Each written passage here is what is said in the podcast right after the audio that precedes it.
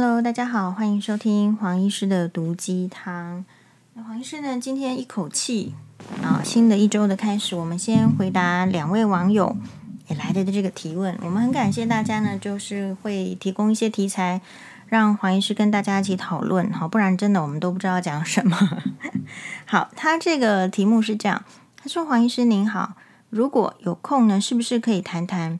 亚洲女人如何能以西方礼服展现性感美？好，照片女艺人为例，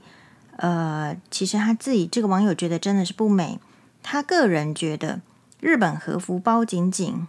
更美更性感。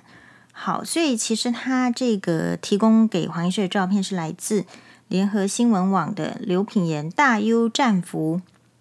左右半球饱满，胸型全露。新闻哈，那也就是说，所以你看他这个网友是说，诶，他自己觉得，呃，刘品言在金钟红毯上穿的这种大 U 型礼服，把这个两颗球呢，也就是胸部的部分呢，主要露了大概百分之五十以上，他觉得呢，真的不美。然后网友个人，他当然我不知道他的性别可能是女性，但我不知道他的年龄层，他自己觉得。日本和服包紧紧更美更性感。事实上，这个我觉得哈，就是你大概如果要讨论这个话题，我觉得也是很好。第一个，其实红毯哦，大概就是一个就是什么样的观念来着呢？就是说，可能在东方以前是并没有走红毯的习惯，所以这种颁奖典礼，我不知道最开始是不是源自于奥斯卡颁奖典礼，就是我们的。颁奖典礼的形式其实是在学这个西方国家，所以你会看到的那个颁奖典礼的形式就很像。不管你是金马奖还是金钟奖，哦，下面坐了一堆观众，然后上面呢会有一些节目的设计，然后不管啊，就是可能在韩国啦，哈，不管是在日本各大的这种电影节或是电视节目的颁奖典礼，你大致都会看到。即便是东方人也穿着西式礼服，是因为我觉得这有点是制式的哦，制式的好像是那样的颁奖典礼那样的红毯就要穿西式的礼服啊、那另外一方面来讲，就是说中式的礼服可能没有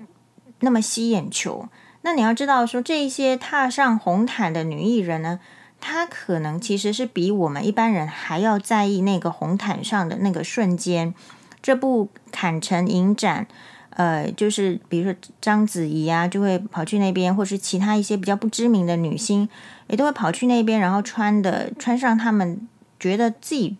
穿上去可以代表自己的身材、自己的美好最好一面的，要穿过去，然后供人欣赏、供人拍照吗？所以其实每一个人，当你觉得说，哎，你不太理解对方这个行为的时候，你可以先设法理解一下，就是说他是在一个什么样的情境，跟一个什么样的需要啊。然后呢，同时我们也坦诚，就是我们没有那个情境，没有那个需要。好，那所以如果你真的问我的我的意见的话，我自己会觉得刘品言穿这个 U 型的战服确实比不上当年萧淑慎小姐，也是一个很知名的影星嘛。啊，她穿着类似的 U 型的礼服的那种。美感，所以呃，其实礼服到底要呈现怎么样的美感？我觉得受限于艺人，就是穿的女性自己的身材。这个身材呢，不是说胸大而已，有时候还有这个比例。但是自己的身材是一回事哦，好的礼服其实还会怎么样呢？修饰你的身材，或者是烘托你的优点。好，因此如果说你。也许很多人觉得刘品言这一件觉得好看，那是在他们的审美观。那如果你觉得不好看，不是那么美，只是因为暴露太多的话，黄医师也可以认同啦。因为我第一个看到这件礼服的时候，会觉得说，是不是把这个呃露背装穿到前面来？好，就有一点，就是那个剪裁跟设计，有时候是剪裁跟设计，然后搭上去，你可能分开来看。刘品言是没有问题的，身材也没有问题，长相也很好，也没有输萧淑慎。但是他穿上这件礼服的时候，就是让你除了觉得很强烈的这个战服感、呃暴露感之外，你也许真的就没有觉得特别的美。好，那所以每一个人对于，当然有很多人会觉得他穿这样就是美。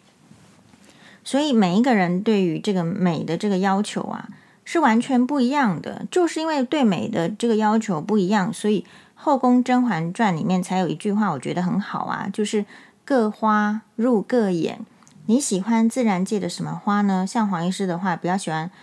啊、牡丹花，呃，代表富贵啦，或者是玫瑰花，代表爱情，或者是铃兰，我觉得也很好。好像。嗯，像大家都觉得那种纯洁的，代表纯洁的那种香水百合，我其实反而不爱。而兰花有一些兰花也是觉得呃很好，嗯，所以每一个人对于甚至花的这个品种，你都觉得说会有自己的爱好，更何况是人呢？好，所以我觉得没有关系。如果你觉得西式的礼服在东方的女生身上穿起来不好看，或是没有办法。这么突出，我相信是有可能的，因为，呃，你会觉得其实衣服就是需求性。西方的礼服为什么有需求性？是因为他们有那个场合。可是，在台湾呢，西式礼服很难被开发，是因为我们即便是婚宴或是重大的场合，你会发现，即便有能力、有身材的女性，也不是真的穿着这么正式的西式礼服。所以这边呢，一个需求性比较没有这个。呃，市场的需求或者是场合需求的的地方哦，其实大家对它的研究还有对它的熟悉度，其实就会相对的比较低，嗯，所以也有可能就表现的就是会蛮不一定就是很让人家惊艳，或是差，会可能会有点差强人意。比如说，大家会好像称赞一个就是女明星穿着一个亮鹅黄色的这个礼服，大家会觉得很好看。对，或者是就每个人喜好会不一样哦。那黄医师的话会觉得就是，哎，这个都没关系。你喜欢穿包紧紧的和服，那和服之美确实很好啊。那你就喜欢。那你说这个旗袍呢？旗袍的这个中式，好、日式比这个西式的比较，他说中式非改良式旗袍。要胸挺腰束臀丰开高翘，要穿美的门槛也是很高哦，所以对啊，所以你知道清宫的那些美人其实是很厉害的，哦，所以西方礼服看不惯，应该是台湾社会比较不流行，比较少看到，你不习惯的，少看到的，在人性上你不太容易觉得它是美。比如说为什么大家不会觉得秃头是美？如果大家都秃头的话，秃头当然就是美喽，对吧？你去这个寺庙的时候，大家都秃头了，但头发都剃掉了，你会觉得秃头不美吗？挺美的呀，嗯。但是如果你是在茫茫人海中，大家都有头发，你突然看到一个人是秃头的，那你就会觉得他不够帅，或者是他不够美。好，所以其实这个可能跟你平常的习惯是很有关系的。那所以如果我们在东方社会确实对西方的这种礼服啊，没有这个需求。西方为什么会有礼服的需求？是因为他们曾经在一个阶级比较严明的西方社会是有那种，就是说贵族还有平民的这种分别。好，跟这个我们自古以来其实也是会有分有钱人跟平民，或是没有钱人的区别。那每一个阶层就会有他对于衣服的需求。比如说，我们如果是比较没有钱的人。比较平凡的，我们可能对衣服的需求度就不高。但是有钱人是怎么样呢？诶，他就是有钱呢，他不需要把时间拿去赚钱、拿去工作的时候，他必然有时间跟金钱可以去花在别的地方，而这个地方很可能就是他的衣着打扮、他的配饰。所以在欧洲的这个国家，你会发现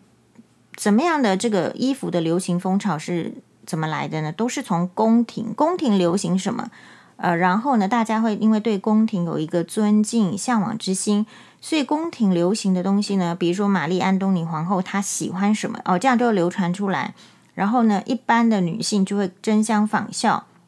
现代也是有点一样啊，为什么厂商他需要用这个很知名的女星？在使用，比如说可能是呃杨幂啦，或者是林志玲使用的东西，或是彩，或是玄彬用的穿的衣服，你是不是就会觉得不要想要跟，也是这样子的意思哦。那在欧洲的话，如果你去看这个 Downton Abbey 啊，就是连英国女皇每天都要，就是每每一次都要锁定收看的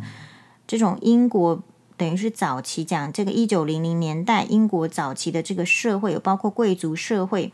的这种电视节目里面，它里面穿的衣服呢，其实就是当时的古董衣，所以你会发现什么，也都是类似长礼服的形式。然后为什么会有这样礼服的需求呢？因为他们觉得晚餐是很重要的。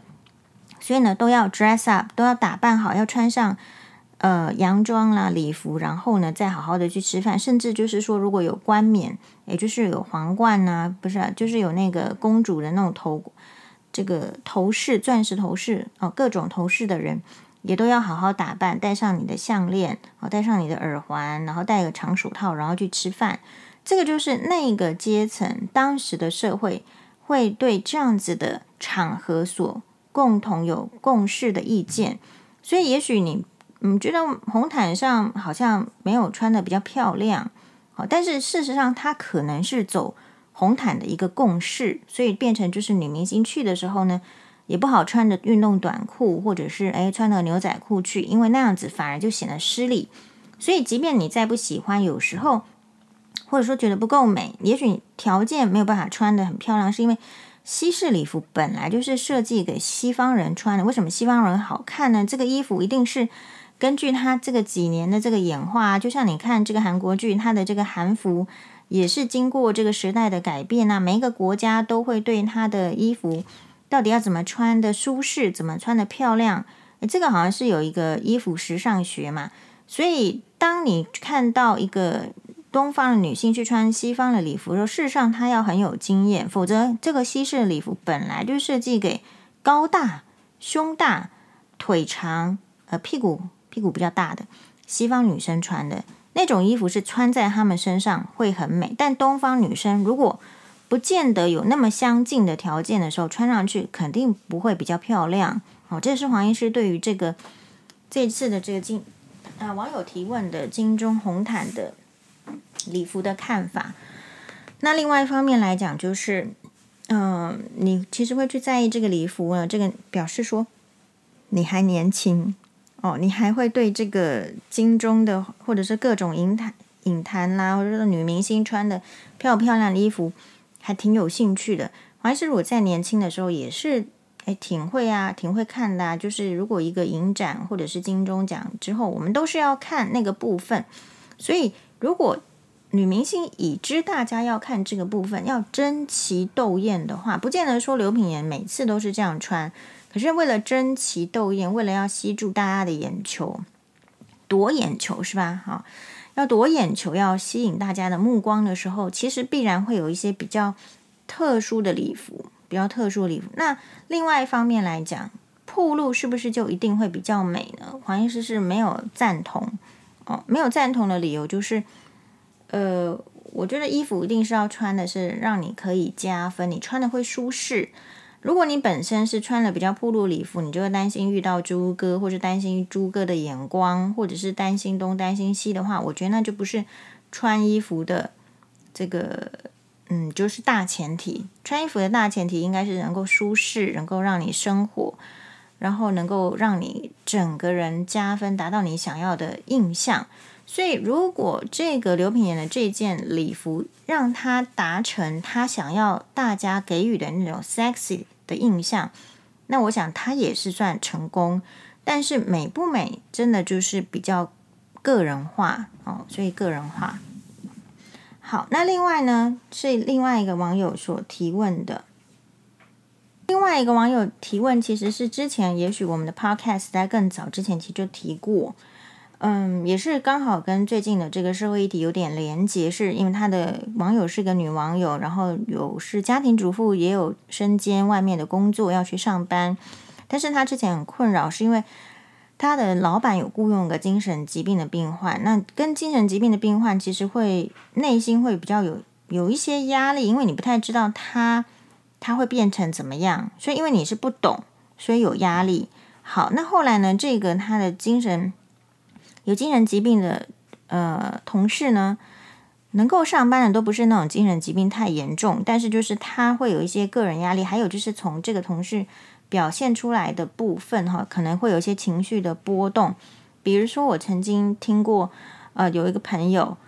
呃，然后他们雇佣的员工真的是有忧郁症。好，这边没有歧视忧郁症的意思，但是他是说，忧郁症有时候会吃药，吃药的话会想睡觉，所以他上班的时候就变成是会有迟到的情形。所以我们说，所谓的精神疾患会有一些状况，是说你可能需要服用药物，服用药物之后呢，也许，哎，你看，就是可能会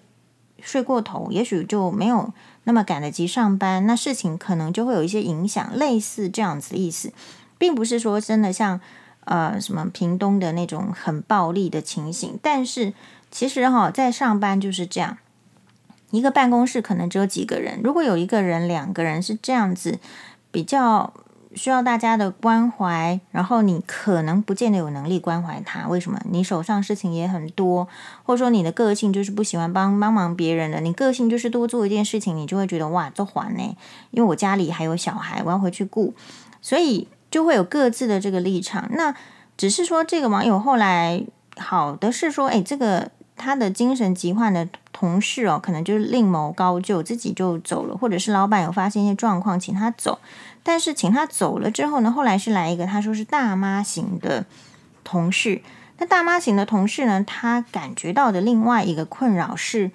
这个大妈型人这个人是觉得自己非常厉害，我行我素，不好沟通。然后呢，他也感觉到因为疫情，网友网友感觉到因为疫情的关系，整个公司的接单量呢是下滑的，所以他就觉得说这个很。很糟糕的工作氛围里面，他到底还要不要坚持这个工作？是不是应该要去找别的工作？可是呢，他又说，其实如果找别的工作，呃，又有轮班的需求的话，万一有轮班的需求，他因为还要照顾家里的小孩，是没有办法胜任，不见得，好像也会产生另外一个压力。对，所以黄医师这边要举出这个网友的例子，也很感谢网友提问，就是说，其实你在。在任何的一个工作氛围里面，大概很少有百分之百是好的。好，你想，我们这个黄金有百分之百黄纯金吗？是不是也是九九九？好，就说你一个地方再好再怎么样，就是会有一个，就是你的内心的这个心头刺啦，或是让你不顺利的地方，不会有百分之百完美的地方。哦，任何的学校。任何的职场，任何的人际关系都不会有。所以，如果是以黄医师对这个网友的看法跟建议是这样：如果觉得公司的这个接单下滑，当然在现代的疫情，我们都不可以排除任何的呃中小型公企业啦，或是公司都有可能有有倒闭的风险。好，特别是接下来就是说美国的经济好像也会受到影响的时候，其实我们大家都应该要稍微有一个第二条路的选择。第二条路的选择是说，不见得是因为受不了这个精神疾病的同事，或者是大妈型同事不好相处，而是如果你看到这个公司是可能是发展是下滑的，有时候不是你要离开，要不要找其他工作的问题，是老板就有可能请你先离开，所以不一定是马上去找下一个工作，或者是去担心我下一个工作能不能可以不要轮班这样的事情，而是。应该要先做好准备，万一我没有这个工作，没有这个薪资，我能撑多少？那当我不能撑的时候呢？人就是要为五斗米折腰，你就是会去轮班。哦，所以呃，一方面来讲，如果你不想要轮班，你想要找比较好的工作，是不是也应该要提前要开始要 search 要寻找？因为找工作就是这样，你去面试的时候呢，老板都不会跟你讲不好的。觉得他如果真心要用你的话，他一定会说哦，提供怎么样的福利啦，好，把话说得很满。但事实上呢，很多人去公司里面之后，就发现呃，根本就不是那一回事。我有时候在怀疑，是不是做因为做生意的人，他本身在言辞上就是会比较夸大，所以你要看个性。如果你也是夸大的人，可是你知道夸大的后面必须删减个二十趴或三十趴。你可能可以适应那样的情形，但如果你本身就是一个比较脚踏实地、说一是一、说二是二的人，你就有可能会受伤。所以，如果你真心想要找到你适合的工作，理论上都不是等人家叫你走路了，没有缓冲期的时候，可是有经济压力的时候再找工作，理论上都是应该在比较现在没有要找，可是呢就开始可以注意哪一些环境或是哪一些地方是可能可以有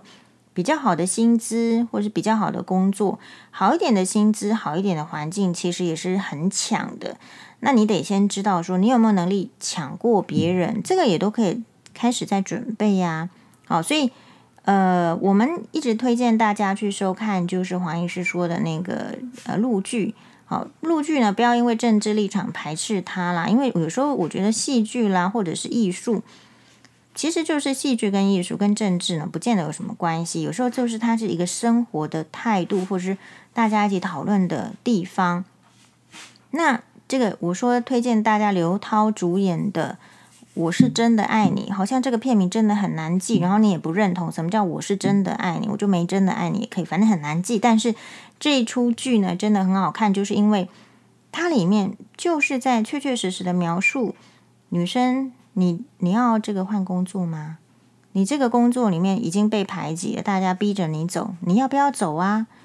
哦，或者是说你大家针对你，比如说你没有结婚，你是顶客族。然后在很多地方出言给你挑战，就歧视你，认为你是顶客族，所以没有办法做好母婴市场，因为你是顶客族，怎样？同样的也会因为你是妈妈，女性的身份，所以你就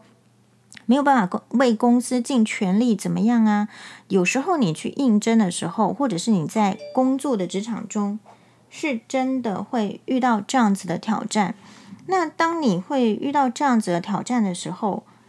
其实你是。你如果没有经过内心的反刍去思考，你是有点应答不上来的。所以这就是黄医师推荐这一出剧的原因。它里面的问题都是你会遇到的，而且你必然就是早晚会遇到 哦。所以大家可以收看一下，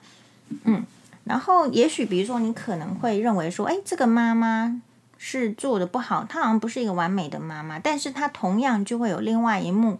的这个场景让你思考说，其实妈妈本来就都不是完美的，好，然后所以我们可以这样子去要求人家嘛，所以我觉得这是一出很棒的剧。好，那最后我要讲的是说，有时候啊，这个你同事比如十个，你这个也不行，那个也不行，下一个也不行，有时候你要问说你自己有没有出现状况？好，不是说你一定出现状况，但是嗯。我个人有时候会觉得，也许你是呃，你的这个教育，或者是你的环境，或是你的个人，一定会有一些底线，就是你这个个人的风格是怎样，所以你很难去跟比如说不认真工作的人相处，或者是呃自以为是目空一切又不听人家劝，然后把这个工作的秩序让大家很难做的人，你也许很难相处。但我会觉得，所谓的你看看自己的意思是说。其实这就是老天爷给你的一个考验，就是面对那样子的人的时候，你有没有办法治他？这个治他不是说要搞他，而是说你跟那样子的人，你可不可以去学习坚持自己的立场，告诉他你这样子会影响，或者是说用什么样的态度比较和缓的去沟通？其实这个就是老天爷对你的考验。老天爷不会无缘故给你一个精神病患，再来一个不听你话的大妈，而下面呢，可能是一个这个呃年轻的小妹吧。我在想，其实这些安排都是你会遇到的人。你今天不是在你这个职场，觉得是因此而工作环境不良的话，你去别的职场，其实也是一样的问题。所以最终是要看说，呃，你会不会去处理掉这个问题。好，是不是你不喜欢这个状况？你是不是可以先从你的手边的环境去改善它？那这一点，这一点点的这种实力的累积，都会变成自己的，然后，会灌注到你的脑海里。有时候，这个就是会变成你自信的来源。当你可以比较面对问题，解决了一个再一个再一个的时候，你不会觉得是人生不是困难的累积，而是说，哎。因为觉得好像人生是挺有趣的，因为它真的会挑战，它不是让你一直舒适，但是它也会给你呃快乐的时间点。可是你是可以一直去想哦，想说，诶，是不是这个合理？比如说，我们可能下一集再讲喽，哈，就说会这些很多的道理，你就后来发现是可以应用在生活上、在婚姻上、在人际关系中的。你必须去发展出一套你可以的，但反过来，你可能也要问一下，为什么你都会觉得人家不太好搞？是不是你本身也会有点偏执，说人家一定要照你的模式才叫做好搞？如果人家不照你的模式，人家就是不好搞、不尊重。这个一定要先问自己。当然了，那网友来写的时候都会说，其他的同事也觉得是怎么样。那有时候我觉得抱怨的情绪是，通常同事不会跟你讲说：“哎呀，没关系。”大家都说：“嗯，我也是这样觉得。”有时候那种我也是这样觉得话，听一听就好了，不见得人家是受到干扰的。诶，他可能就是不想要再跟你讲。然后想要创造一个你有同温层的感觉，因为人通常在同温层得到肯定之后，就不会继续抱怨下去。所以你说同事也觉得他不 OK 怎么样？我觉得这个可能不见得要很认真看待哦。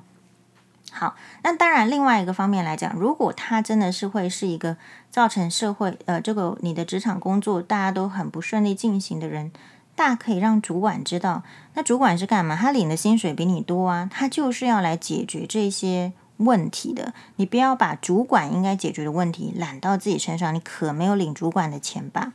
好，谢谢大家的收听，马丹呢。